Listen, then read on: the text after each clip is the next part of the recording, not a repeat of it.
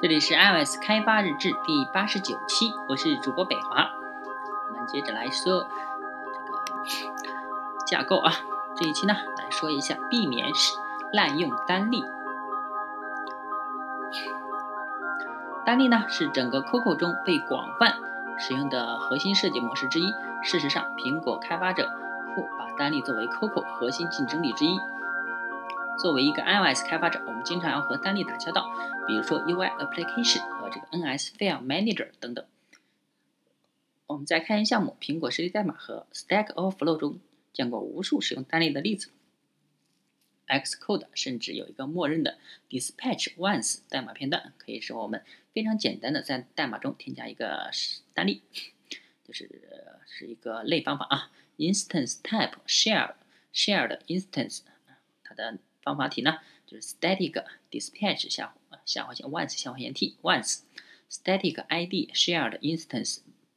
啊 dispatch 下划线 once，然后呃 once 的地址，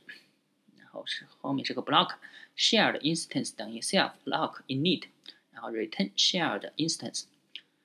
这个是在 Xcode 中，你可以在那个代码片段，就是在那个对象啊，就是拖拖空件那个地方，呃有和那个。Media 那个地方，它旁边就有一个是专门是放代码片段的，可以直接拖上去就可以用了。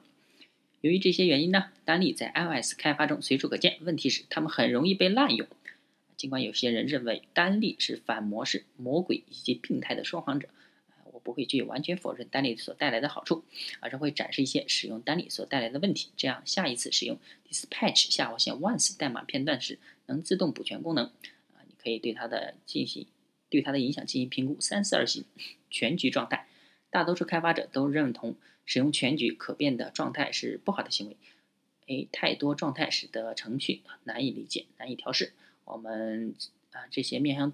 对象的程序员啊正在最小化代码的状态复杂程度的方面有许多需要向函数式编程学习的地方。哎，他这举个例子啊，implementation sp math。里头有两个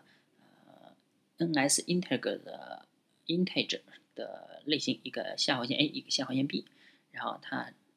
有一个方法 com compute sum，就是呃计算加法，那么把这两个值相把这两个值相加返回。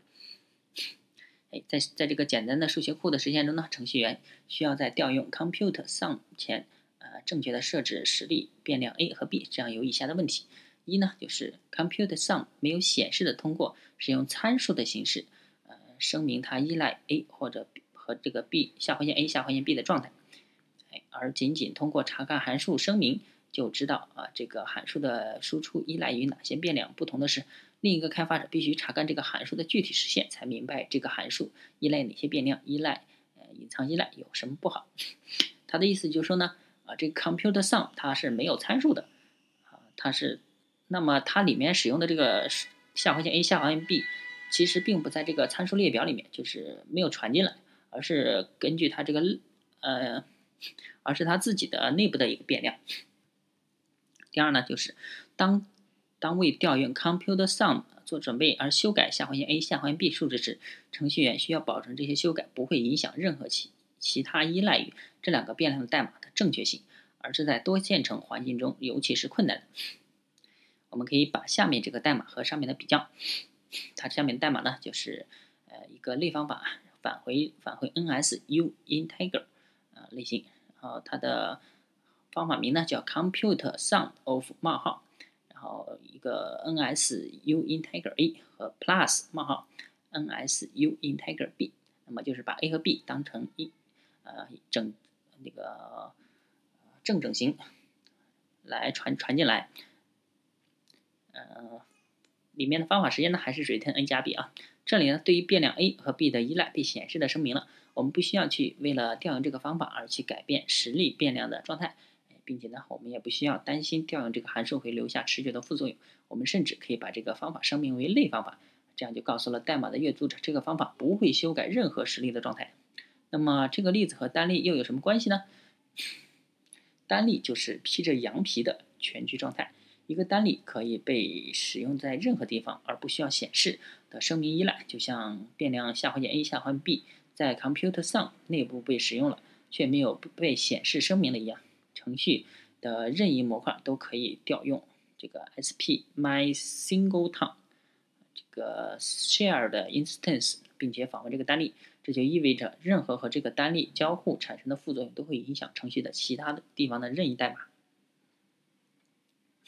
它有几个例子啊，SP Computer Sum A 和 SP Computer Sum B 是两个完全独立的模块，但是呢，SP Computer Sum B 可以通过使用单例呃提供的共享状态来影响 SP Computer Sum A 的行为。这种情况呢，应该只发生在 Computer B 显示引用了 A，并表示了两者之间的关系是。这里使用了单例，由于其具有全局和多态性的多状态的特性，哎，导致隐式看起来这两个完全不相关的模块之间建立了耦合。让我们看一个更具体的例子，并且暴露了一个使用全局可变状态的额外问题。比如说，我们想要在我们的应用中构建一个网页查看器，为了支持这个查看器，我们构建了一个简单的 URL catch。这个 interface 啊是。sp URL catch，然后它里面一个类方法啊，share 的 URL catch，还有一个实例方法 store story catch 的呃 response 冒号 ns catch 的 URL response，呃类新类型的一个 catch 的 response 和 full request request 冒号这个 ns URL request 的新 request 啊这个开发者开始写一些单元测单元测试，来保证代码的一些。不同情况下都能达到预达到预期。首先呢，写了一个测试用例来保证网页查看器所在的设备没有连接时能展示出错误信息。然后呢，写了一个测试用例来保证网页查看器能够正确的处理服务器错误。最后呢，啊，为了成功情况下写了一个测试用例来保证返回的网网络内容能够被正确的显示出来。这个开发者呢，运行了所有的测试用例，并且他们都如预期一样正确。赞赞一下啊！几个月后呢，由于这些测试用例开始出现失败了，尽管网页查看器的代码从它写完之后就从来没有再改动过，那么这到底发生了什么呢？原来有人改变了测试的顺序，处理成功的那个测试用例首先被运行，然后再运行其他两个，处理错误的那两个测试用例现在竟然成功了，和预期不一样，因为 URL catch 呃这个单例把不同测试用例之间的 response 缓存起来了。持久化啊，持久化状态是单元测试的敌人，因为单元测试在各个测试用例相互独立的情况下才会有效。如果状态从一个测试用例传递到了另外一个，啊，这样就和测试用例的执行顺序就有关系了。有 bug 和有 bug 的测试用例，尤其是那些本来不应该通过的测试用例，是非常糟糕的事情。对象的生命周期，另外一个关键的问题就是单例的生命周期。当你在程序中添加一个单例时，很容易会认为永远只会有一个单例。但是在许多我看到的 iOS 代码中，这种假设都有可能被打破。比如呢，假设我们正在构建一个应用，啊，在这个应用里，呃，用户可以看到他们的好友列表，他们每个朋友都有一个个人信息的图片，并且我们想使我们的应用能够下载并且缓存，呃，缓存设备上的，在这个设备上缓存这些图片，使用 dispatch 下划线。once 代码片段，我们可以写一个 sp 呃 small banner catch，就是它的头像的呃 catch 啊。我们继续构建我们的应用，一切看起来很正常。直到有一天，我们决定去实现注销这个功能，这样用户就可以在应用中进行账号切换。哎，突然我们发现，我们将要面临一个讨厌的问题：用户相关的状态。存储在全局用例中。当用户注销后，我们希望能够清理掉所有的硬盘上的持久化状态，否则我们将会把这些被遗弃的数据残留在用户的设备上，浪费了宝贵的硬盘空间。对于用户登出又登录了一个新的账号的这种情况，我们也能够对这个新用户使用一个全新的 SP Thumbnail Catch 实例。问题在于，按照定义，单例被认为是创建一次永久有效的实例。哎你可以想想到一些对于上述问题的解决方案。或许我们可以在用户登出时移除这个单例。哎，这这是一个明显的对单例模式的滥用啊！但是它可以工作，对不？我们当然可以使用这种方式去解决，但是代价实在太大了。我们不能使用简单的 dispatch 下划线 once 方案了，而这个方案能够保证线程安全以及所有调用 sp symbol nil catch shared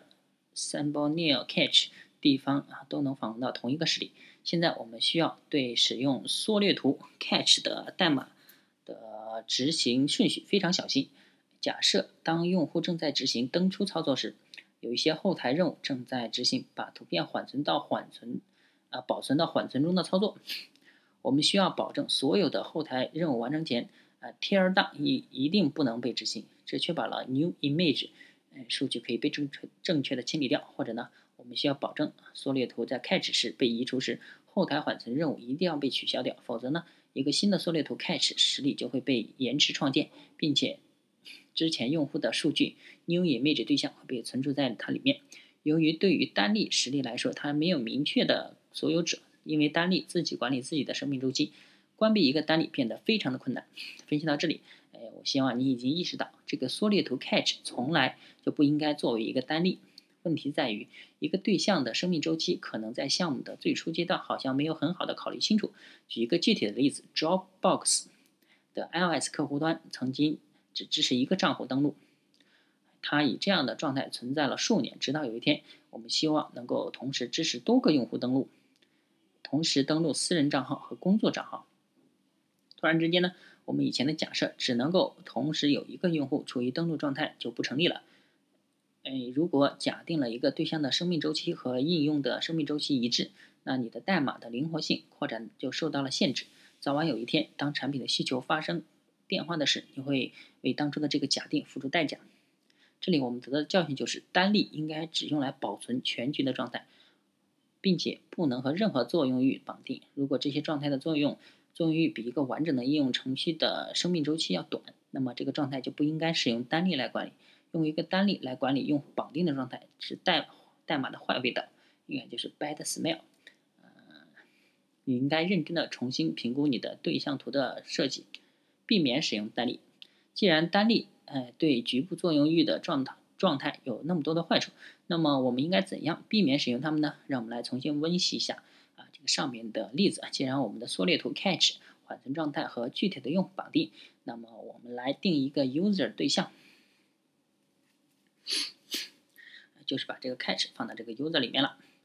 我们现在呢，用一个对象来作为一个经过认证的用户绘画的模型类。并且我们可以把所有和用户相关的状态存储到这个对象中。现在假设我们有一个 View Controller 来展现好友的列表，就是 init user with user，我们可以显示的把经过认证的 user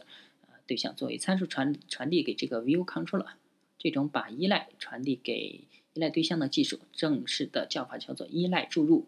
它有许多优点。第一呢，对于阅读这个 SP Friend List View Controller 头文件的读者来说，可以很清楚的知道，它只有在登录用户的情况下才会被展示。第二呢，这个 SP Friend List View Controller 只要还在使用中，就可以强引用 user 对象。举例来说呢，对于前面的例子，我们可以像下面这样，在后台任务中保保存一个图片到缩略图的 Catch 中。就算后台任务还没有完成，其他应用其他地方的代码也可以创建和使用一个全新的 SP user 对象，而不会在清理第一个实例时阻塞运用用户交互。为了更详细的说明这，哎，这上面画了一个图啊，这个图呢就没办法没办法描述了。哎，这个图还还还还非常多，这个图呢只有大家去看一下了。这个就描述不清楚啊。那么总结一下啊，呃，希望这里呢啊读起来不像科幻小说那么难以理解。呃，人们呢已经对于单例的滥用抱怨了很多年，并且我们也应该知道啊，全局状态是很不好的事情。但在 iOS 开发世界中，单例的使用是如此的普遍，以至于我们有时候忘记了我们多年来在其他面向对象编程中学到的教训。这一点的关键点是，这一切的关键点是在面向对象编程中，我们要想最小化可变状态的作用域。我们但是单例却因为哎使可变的状态可以被程序中的任何地方访问而站在了对立面。下一次想要你你想要使用单例时，啊希望你能好好的考虑一下使呃使用依赖注入作为替代方案。依赖注入呢就是。把你想要改变的那些东西当做参数传传递给这个实现的方法，就这种就这样喽，这个原文呢叫 Avoiding Single tone Abuse，啊，译者呢叫破土君，努力做一只只懂产品的猿，放慢脚步去感受生活的美好。好吧，这一期呢有一些图，这个没办法说，大家可能要去看一下原文才才能够理解啊，才能加深理解。那么我们本期呢就到这吧，欢迎关注我的新浪微博 G N U H U V 的微信公众号 L S D V L O G，也可以看一下我的博客 J A X H com J A H 加 P J A X H com。那么本期就到这吧，再见。